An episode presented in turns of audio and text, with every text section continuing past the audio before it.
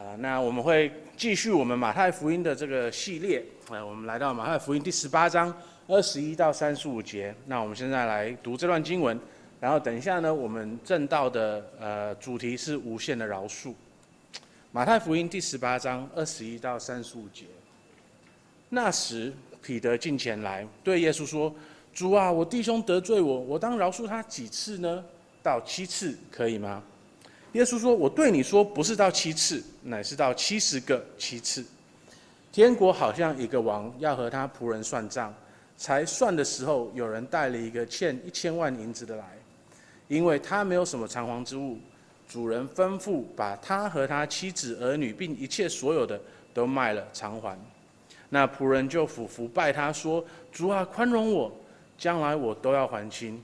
那仆人的主人就动了慈心，把他释放了。”并且免了他的债。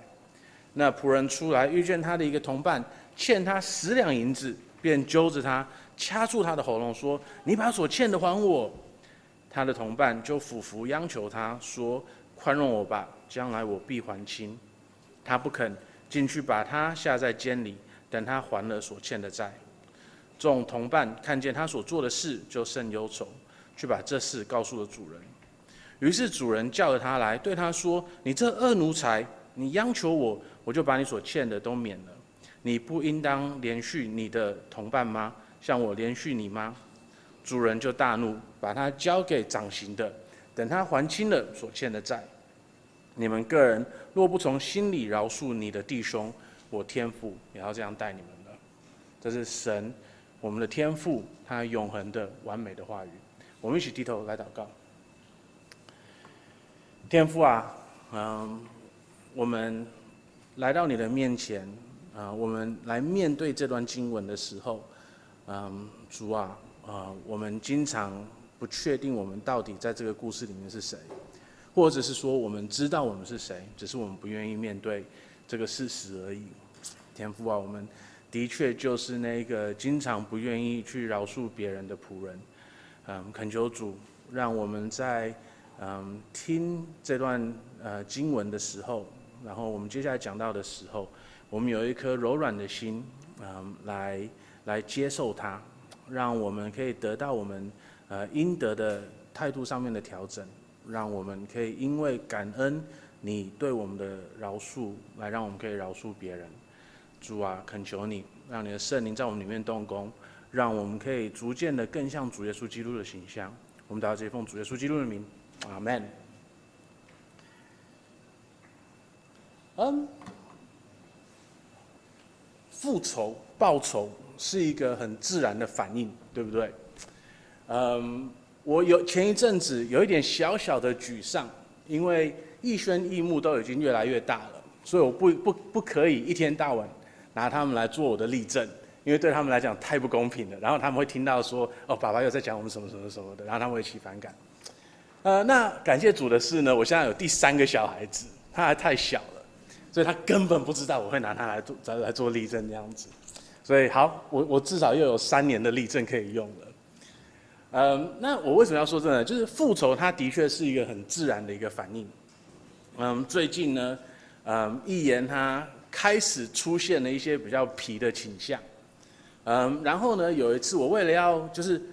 秀给他看，说他他做的这件事情是不 OK 的，我就拿起了他的小手，然后这样子稍微打了他一下下，然后呢，他他他被打了以后，他瞪着我看，然后呢，他就开始挥他的手要打我，就会要还手了。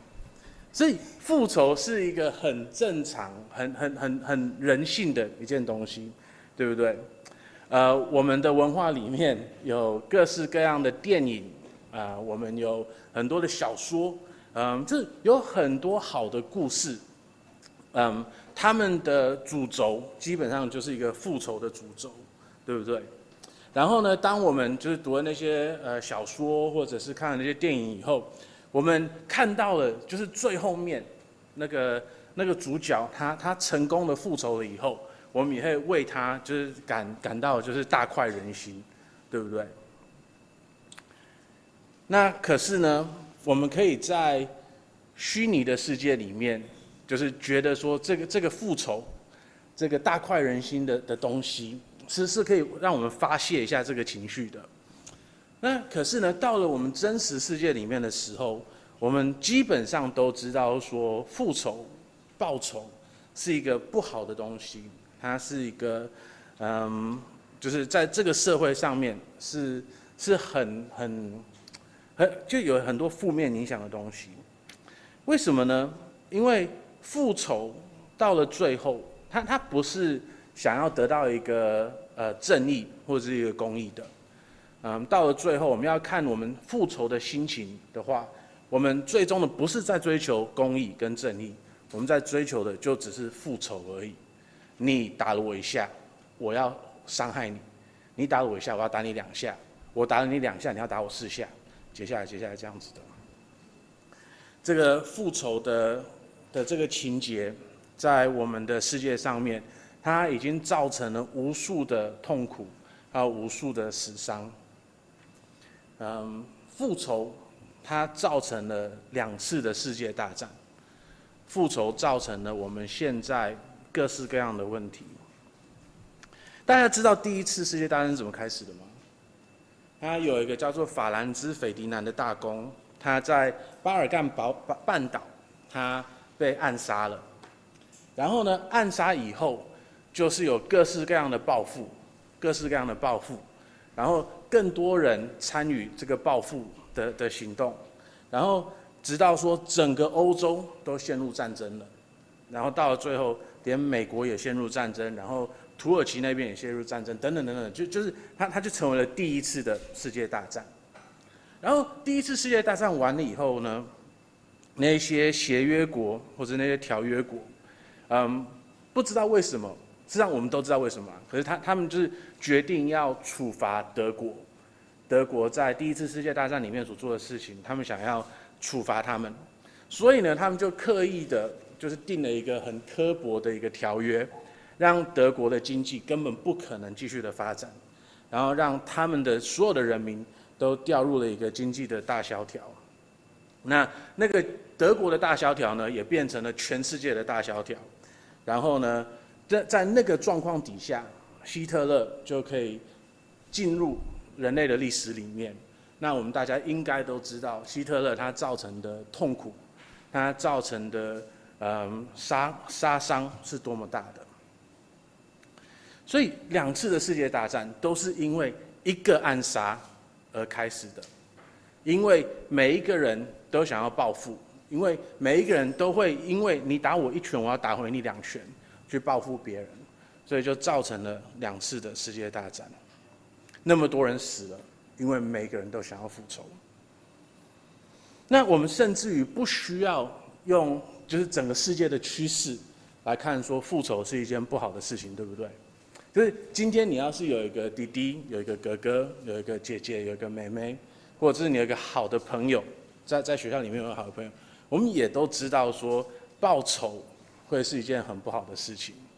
有一天你可能只是因为无聊，所以你就去弄他一下，然后呢，他就会回来弄你两下，然后接下来你就大打出手了，然后突然间呢，你爸爸妈妈的墙上就出现一个大洞，然后突然间呢，那很有可能，你现在在座的今天，你就有一个人，因为你以前做的一件小事情，你现在跟他的关系是没有办法恢复的。我们应该很多人都有这个样子的一个状况。那所以复仇呢，它是一个很不好的事情。那问题是，它又是一个我们人的天性，它有解决的方法吗？圣经今天跟我们说是有的，圣经跟我们说，今天我们是可以饶恕别人的。那今天呢，我们会看到四件事情。第一个呢，我们会看到说，我们的本心是不想要饶恕别人的。第二个呢，我们会看到的是说，虽然我们的本心是不想要饶恕别人的，可是我们的主耶稣基督，他想要看到的是一个无限的饶恕。然后第三呢，我们会看到说，我们。不能够用我们自己的力量生出这个无限的饶恕的，我们是需要主耶稣基督的帮助，然后我们需要他先展现出对我们的饶恕，他先饶恕了我们，我们才可能去饶恕别人。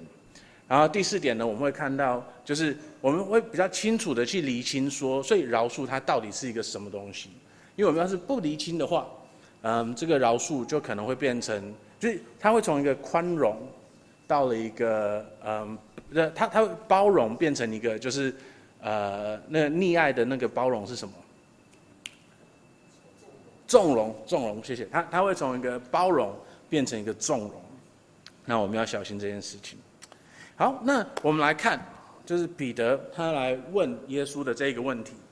那这个问题呢，就向我们表现出了就是心里面的一个不愿意呃去去饶恕。所以他虽然说他想要饶恕，可是他事实上是不想要饶恕的。二十一节，那时彼得进前来对耶稣说：“主啊，我的弟兄得罪我，我当饶恕他几次呢？到七次可以吗？”好，那。就是我，我觉得我们要为彼得，在我们开始骂彼得以前，我们先听他说一句好话。嗯，就是在嗯这个上下文里面，那个彼得他嗯在这个以前，他听到了耶稣他在他在教导说，所以我们教会的惩戒要怎么做。然后呢，他来问耶稣说，所以我们在这个惩戒的过程里面，就是人家冒犯了我，那我要被冒犯几次，我才说就是。我跟你是都没有关系的，我就不饶恕你了。然后他回，他跟他，他跟耶稣说：“是七次吗？”那在这里，就是彼得他表现出了一个很自然的，我们每个人都会有的一个反应，对不对？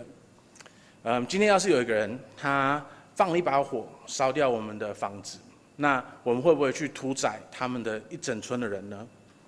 啊，我们经常在这个世界上看到类似的就是报复的这种这种仇恨的的剧情，一直又一次的出现。那可是彼得他来说，他想要去宽容别人，这是一件好的事情。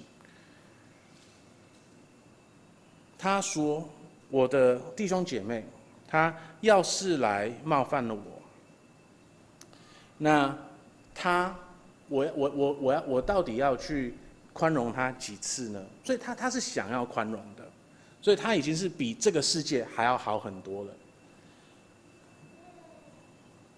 那可是呢，他还是设了一个限定。他说：“我只要宽容他七次，这样子就够了吗？”那这个宽容七次呢？嗯，就是要是我们的宽容宽宽。宽恕，它是有一个嗯限制的话，就是有几次的限制的话，事实上我们连一次都没有真的宽恕，因为有人来呃冒犯了我的话，然后我就在我的小笔记本里面画了一条杠，或者是就是政治的那个第一第一条这样子，然后我每一次有一个人来冒犯我的时候，我就写下他的名字。然后我在他的名字的旁边就就画一条杠那样子，然后只要那个正字写完，然后又加两个笔画，那这个人他就是我不饶恕的人了，他他就跟我毫无关系的人了，我就是恨他恨一辈子的人。那你在每一次画一次的时候，你就没有再饶恕他了，对不对？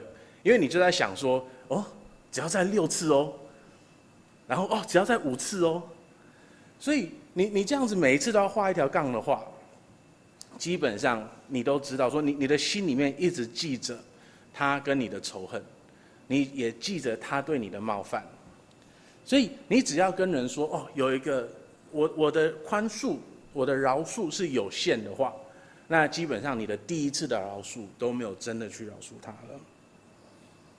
那彼得他虽然想要饶恕，可是他还是有了一个这个有限的饶恕。所以他也没有真的去饶恕他。那这个就是为什么主耶稣基督当他来来来回答彼得的这个问题的时候，耶稣跟他说：“我们要我们要饶恕的是七十个七次。”好，那这里呢，我们必须要就是比就是厘清一件事情，就是说这个七十个七次，呃，它比较好的一个翻译是七十七次。在希腊文里面，就是七十乘以七的表达方法跟七十七是一样的。那就是你要我们要想一下说哦，所以为什么是七十七或者是七十乘以七这样子？那嗯，对我们来说呢，就是无论你是哪一个解释，它它最终的意义是一样的，它不会是在说哦，就是呃，哎，七十乘以七十七七四百九十次，或者是七十七，对吗？我我我我乘对了吧，对不对？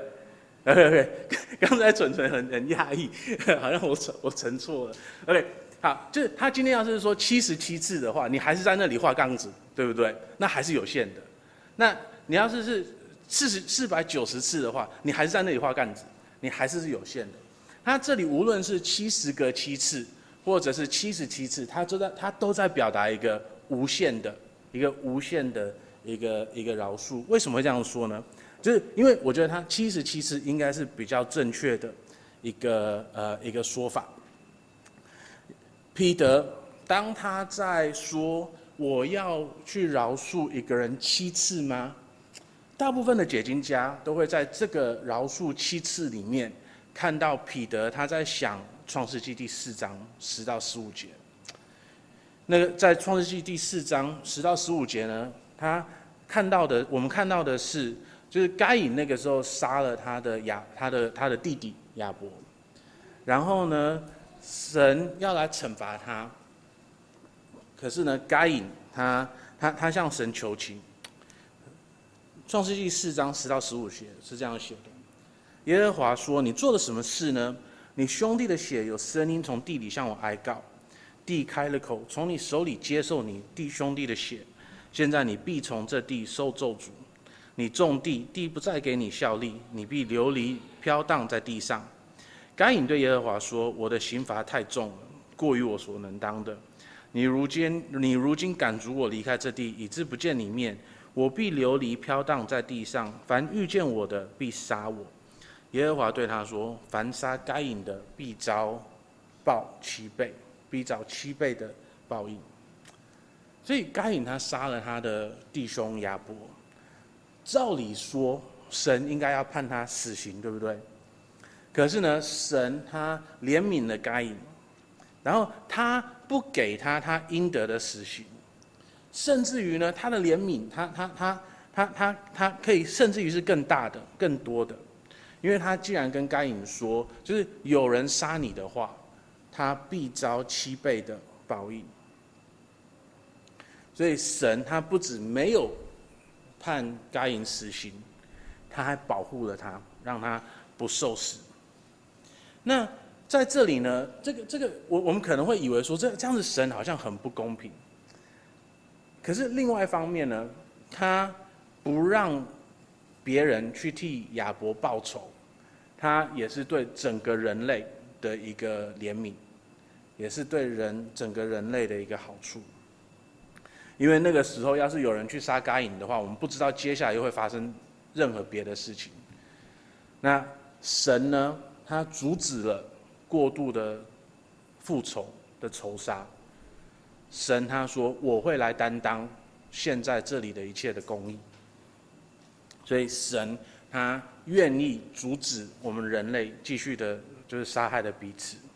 然后人说：“那个公义的标准是我来维持的。”你们不能够用复仇的这个方式去杀害别人，然后他他他说他他他的保护是到七倍大的，所以彼得呢，当他他他在这他有在这篇经文里面看到那个神的公义跟怜悯，还有他的恩典是多么大的，所以呢，他问耶稣说，就是我们是不是要饶恕人，甚至于到七次呢？那耶稣他在回应彼得的时候，他是用创世纪第四章二十三节到二十四节的另外一个概念回应他的。呃，拉麦对他两个妻子说：“亚大、西拉，听我的声音。拉麦的妻子细听我的话语。壮年人伤我，我把他杀了；少年人损我，我把他害了。若杀该隐，遭报七倍；杀拉麦，必遭报七十七倍。”那在这里呢，就是无论是拉麦或者是耶稣，他们都不是，就是拉麦他不是在说哦，就是你你你你你打我一拳，然后我只打你七十七拳，呃，因为他很明显的是一个无限的报仇，一个无限的报复，因为他直接杀掉了那个害杀，就让他有稍稍微伤他的那个人。那耶稣呢，他也是在表达一个我们的饶恕，我们的怜悯是无限的。耶稣要我们无限的去饶恕，呃，那一些呃冒犯我们的人。那我们一定要看到说，这个是多么反文化的一个教导。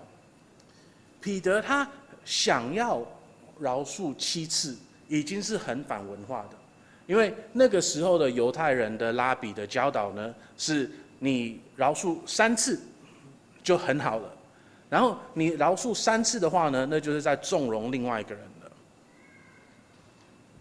超过三次的话，就是就就是就就是在纵容另外一个人了。可是呢，彼得说他要他他想要饶恕七次，这个已经是很抗文化了。那可是耶稣对他的回答竟然是：你要的你要做到的的饶恕，不只是七次而已，而是七十七次，一个无限的饶恕。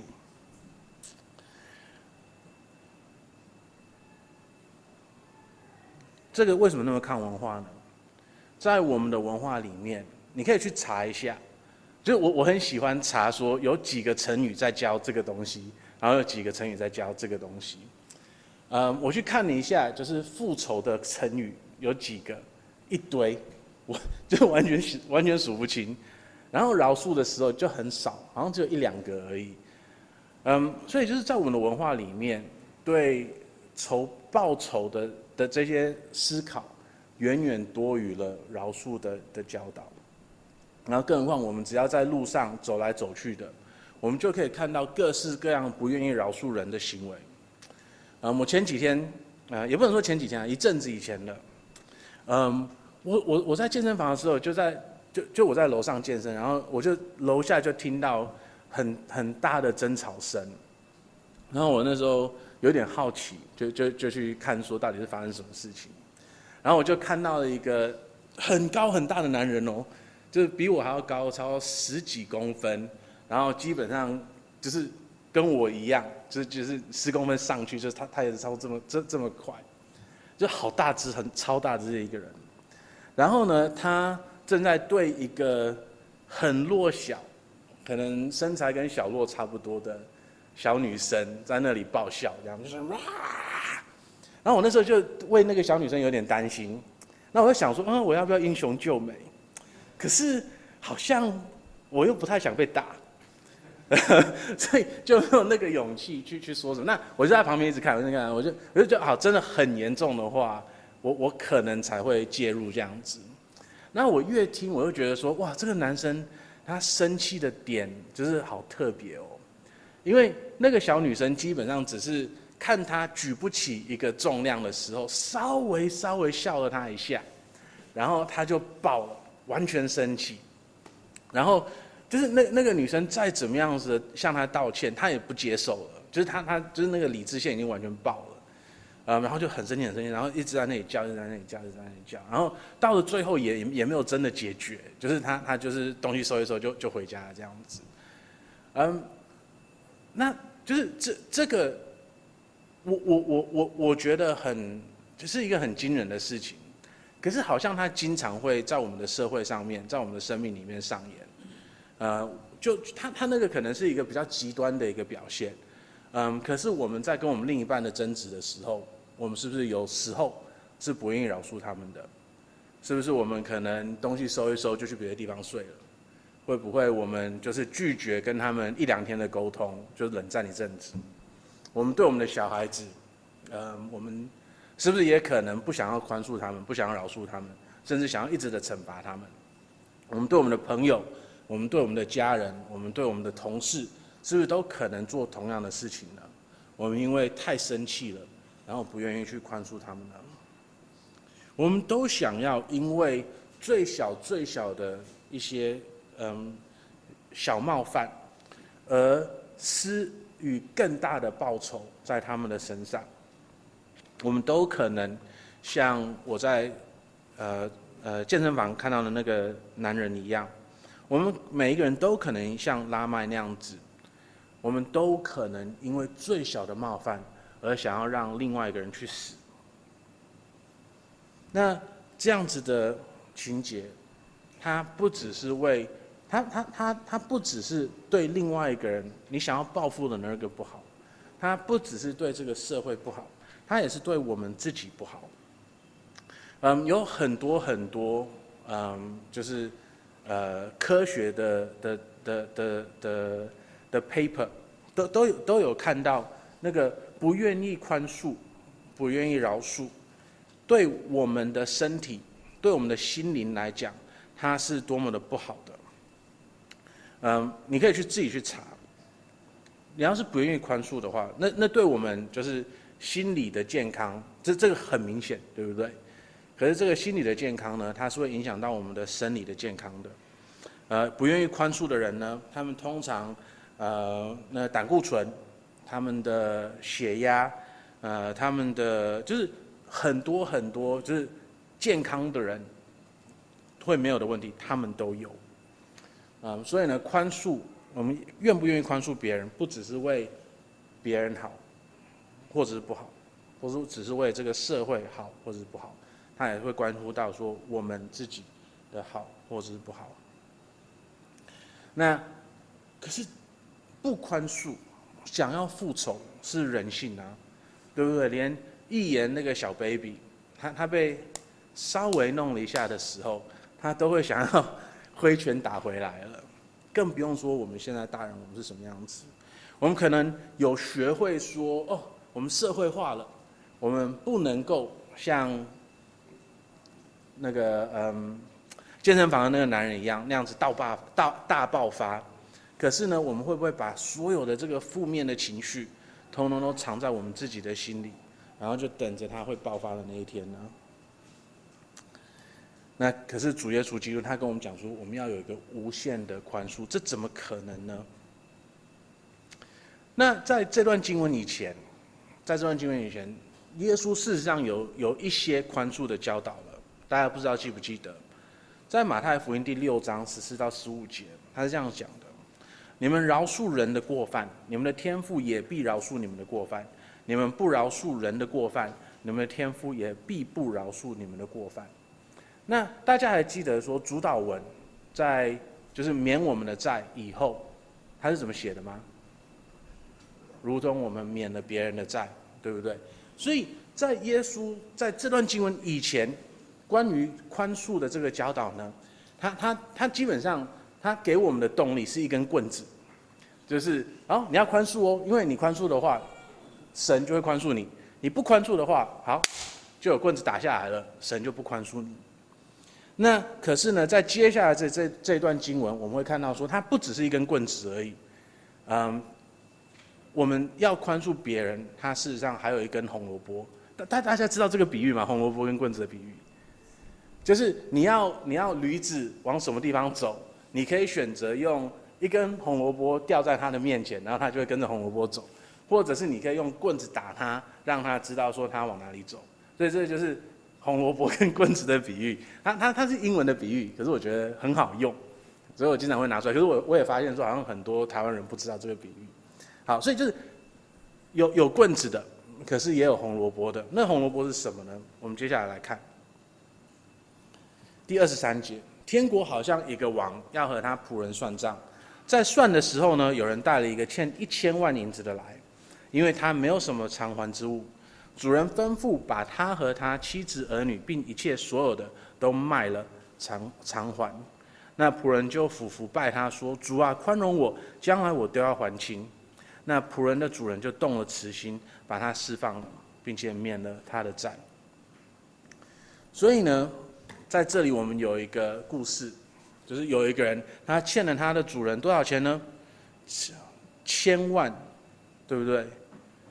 呃，他欠了千万一千万银子，很多很多的钱。他欠了他的主人那么多的钱，然后他的主人就，嗯，就就宽容他，说好，你现在不用还了这个钱了。那今天你要是一个基督徒的话，你会知道说，神宽恕了你，他饶恕了你多少？它是无限的，我们已经被神宽恕了我们无限的罪了。那在这个故事以后呢，我们会看到说，就是那我们也应该无限的去宽恕别人。那我们怎么知道说我们是被神宽恕的，就无限的宽恕了呢？在创世纪第三十九章六到九节，有一个约瑟，他在埃及的时候，他被波提乏的妻子试探、诱惑，然后呢，他是这样写的。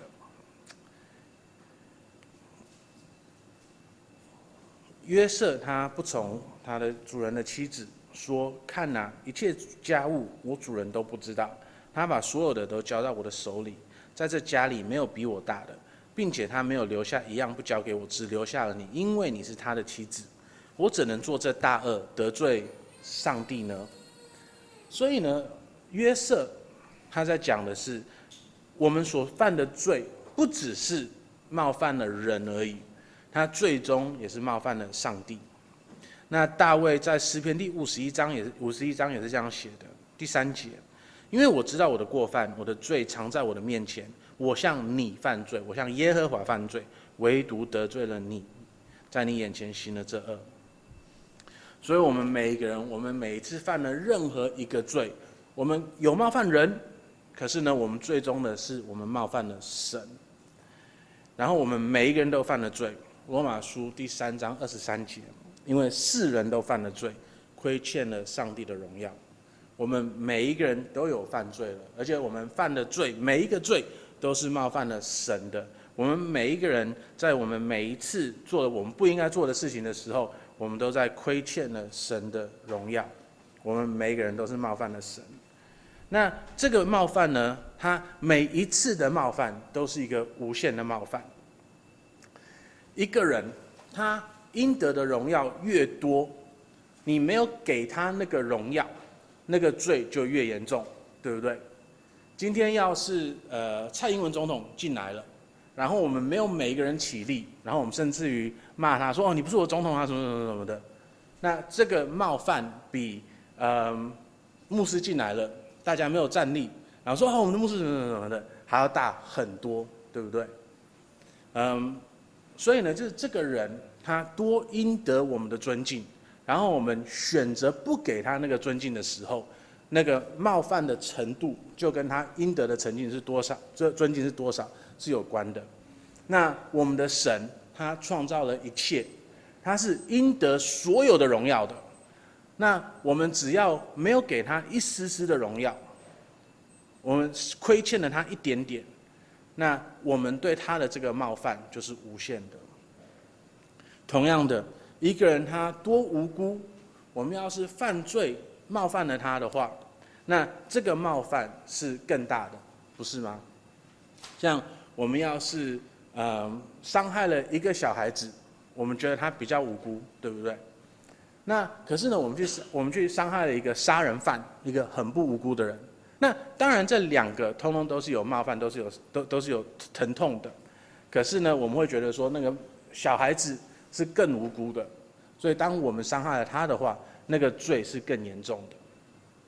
那可是就算是小孩子，他也是有罪的。一言就是一个很好的的的一个榜样，我们就知道，只有我们的神是完完全全无罪的，只有我们的神是。完完全全不应得我们任何的冒犯的，他是完美的，他是完全的无辜的，所以我们只要给他一丝丝、一小小的伤害或者是冒犯的话，那个就是无限的冒犯跟伤害。那这一位被我们无限的冒犯的神，他为我们做了什么事情？他选择了饶恕我们，他选择了宽容我们。他得到了无限的冒犯，可是他选择了宽容我们。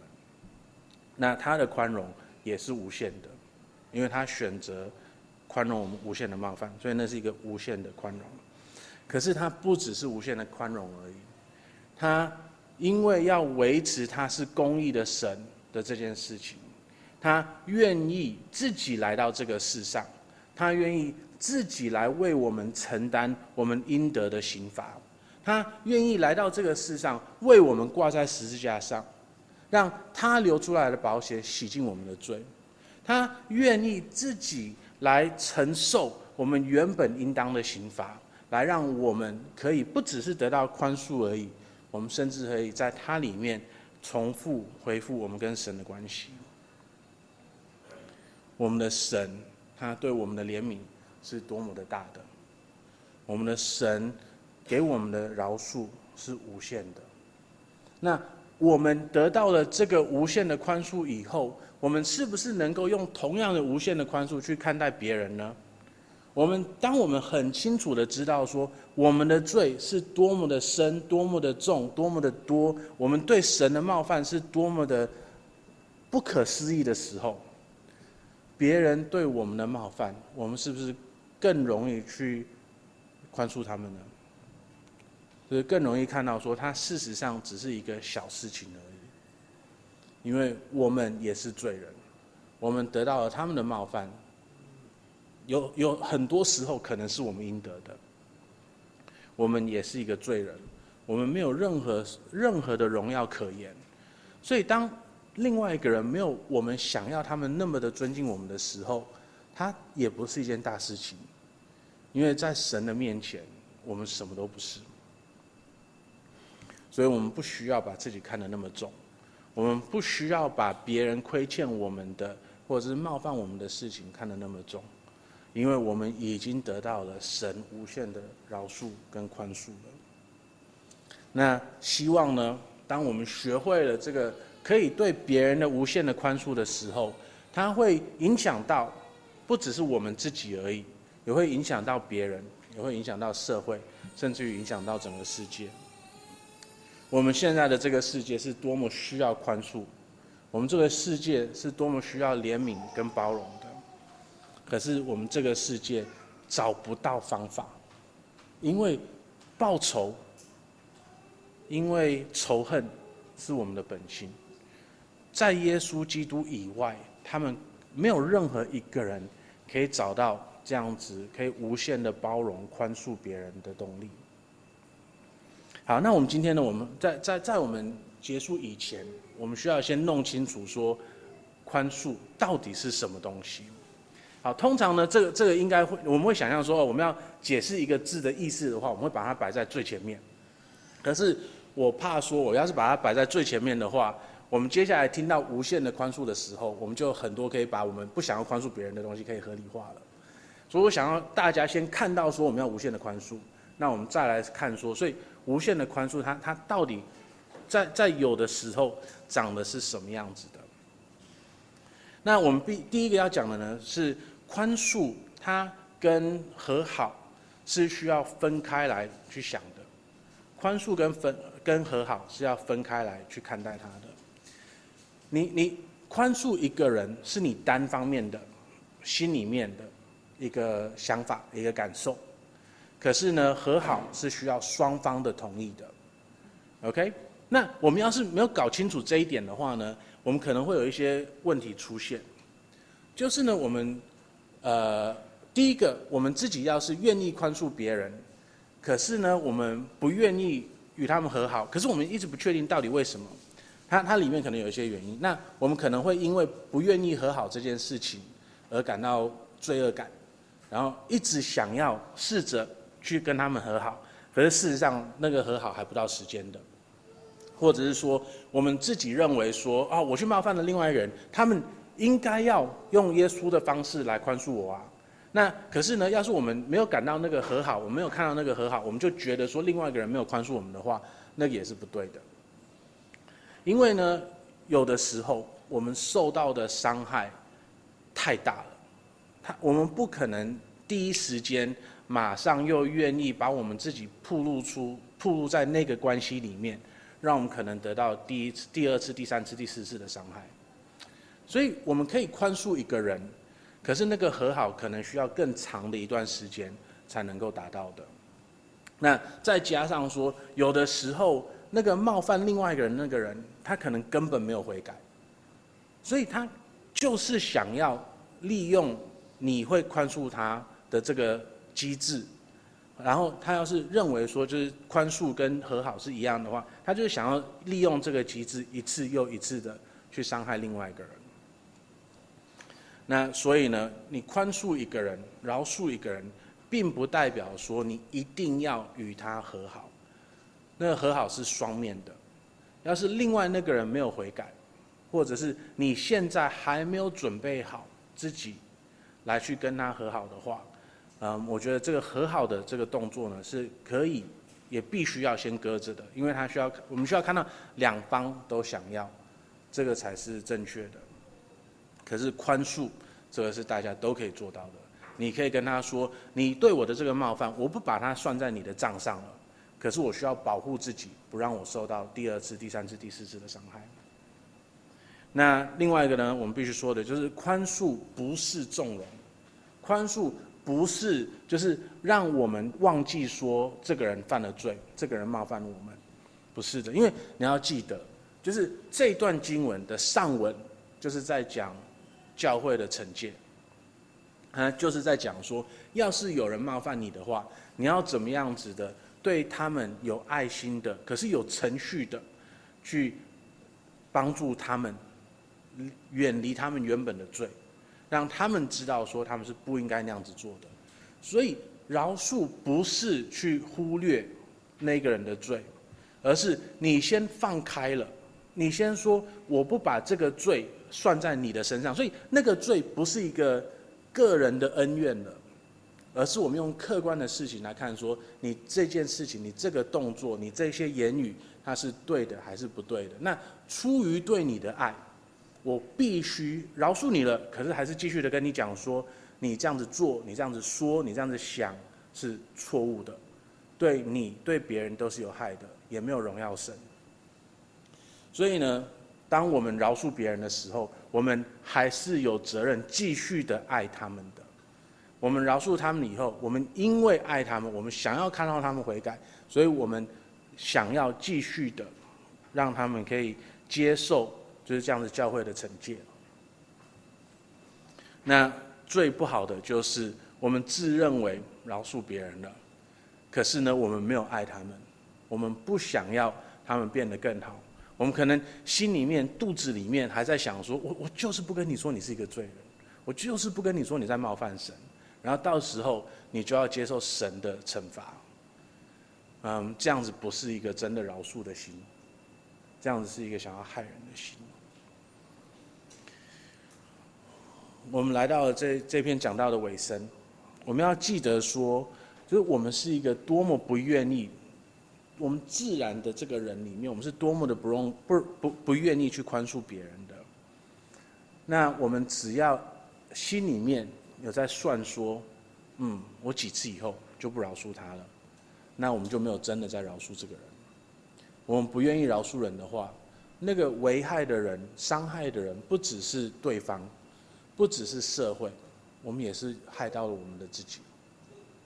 因为我们要是不饶恕的话，我们就没有真的很清楚的认识说，神对我们的饶恕是多么的大的。那这样子的话呢，我们就没有真的经历过福音的美好。那这样，我们要是真没有真的经历过福音的美好的话，我们真的有得救吗？这个就是一个很大的问题了。那可是，要是我们愿意放开我们所有的仇恨，我们愿意去饶恕另外一个人的话，那代表了说，我们的的确确的有经历过神对我们最美好、最完全、无限的饶恕。让我们知道说，我们的确是得救的。那我们在有这个信仰的确信以后呢，我们可以更有爱心的去帮助别人，让他们可以认识神。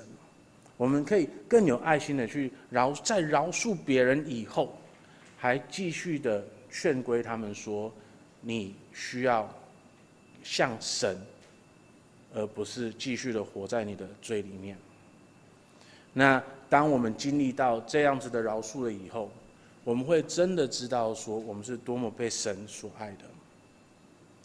我们一起来看柯利，呃，一个荷兰人 Corrie ten Boom，他回忆起他面对一个在集中营的卫兵，嗯，他他他他的一段嗯文章。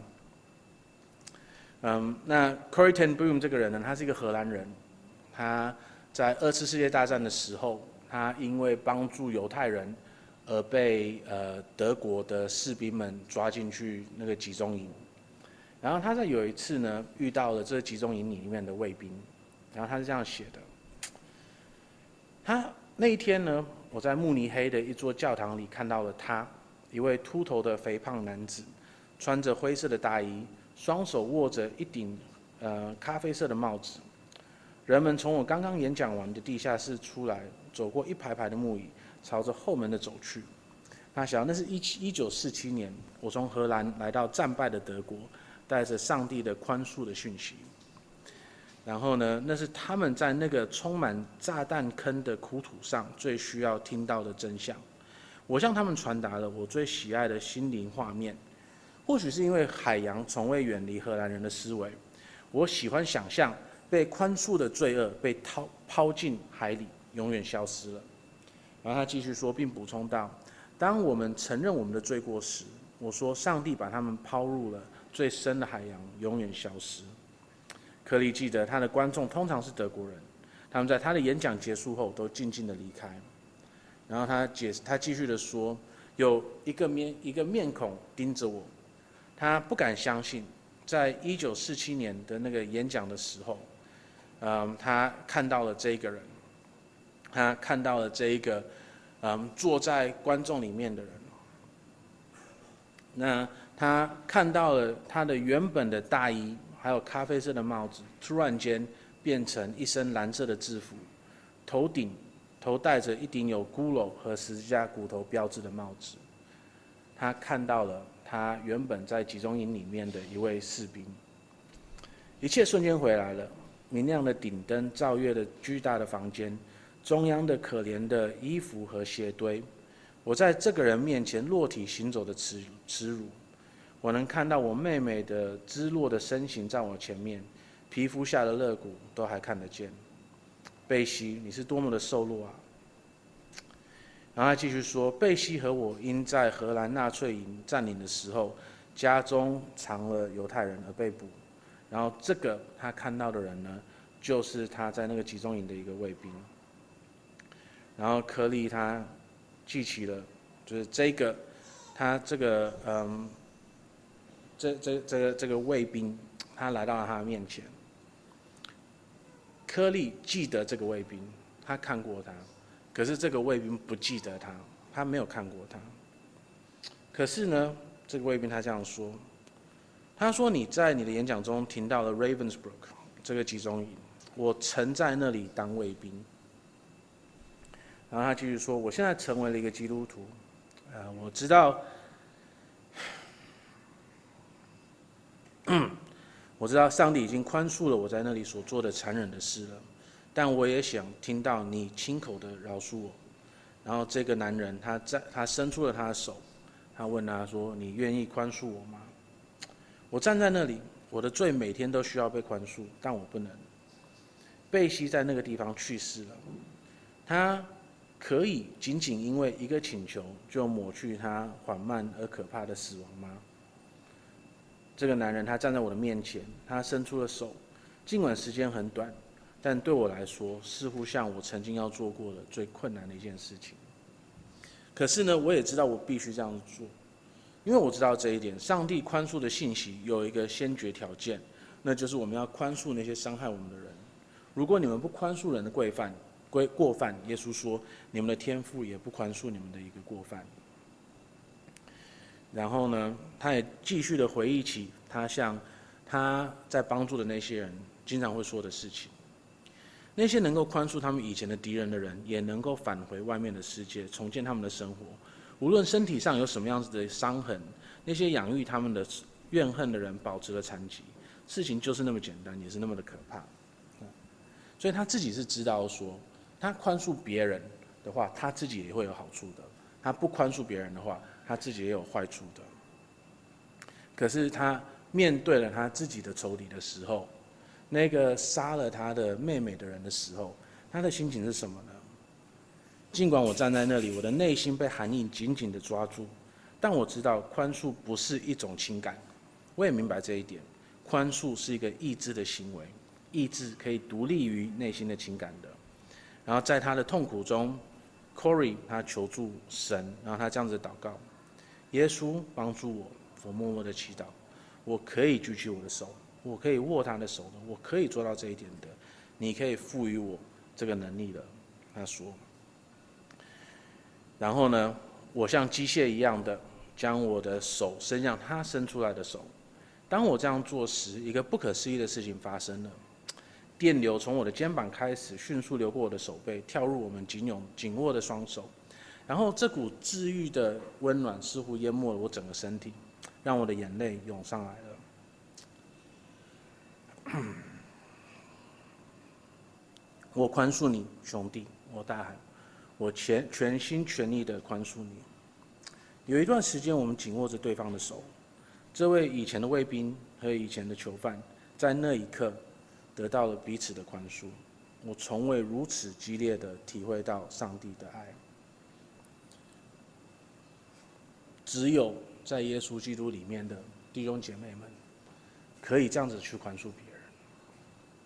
那也只有这样子的宽恕别人，我们才可能得到我们心灵里面的医治。恳求主，让我们每个人都可以成为这样，可以。无限的宽恕别人的人，因为可以宽恕别人的人，宽恕别人，无限的宽恕别人，不只是对他好，也不只是对社会好，也是对我们好。我们一起来低头祷告。天父，我们感谢你，这个无限的宽恕，真的是你给这个世界呃 最大的恩典。天父，恳求你，让我们愿意接受这个恩典。让我们可以在被冒犯的时候愿意宽恕别人。我们祷告这些奉主耶稣基督的名，阿门。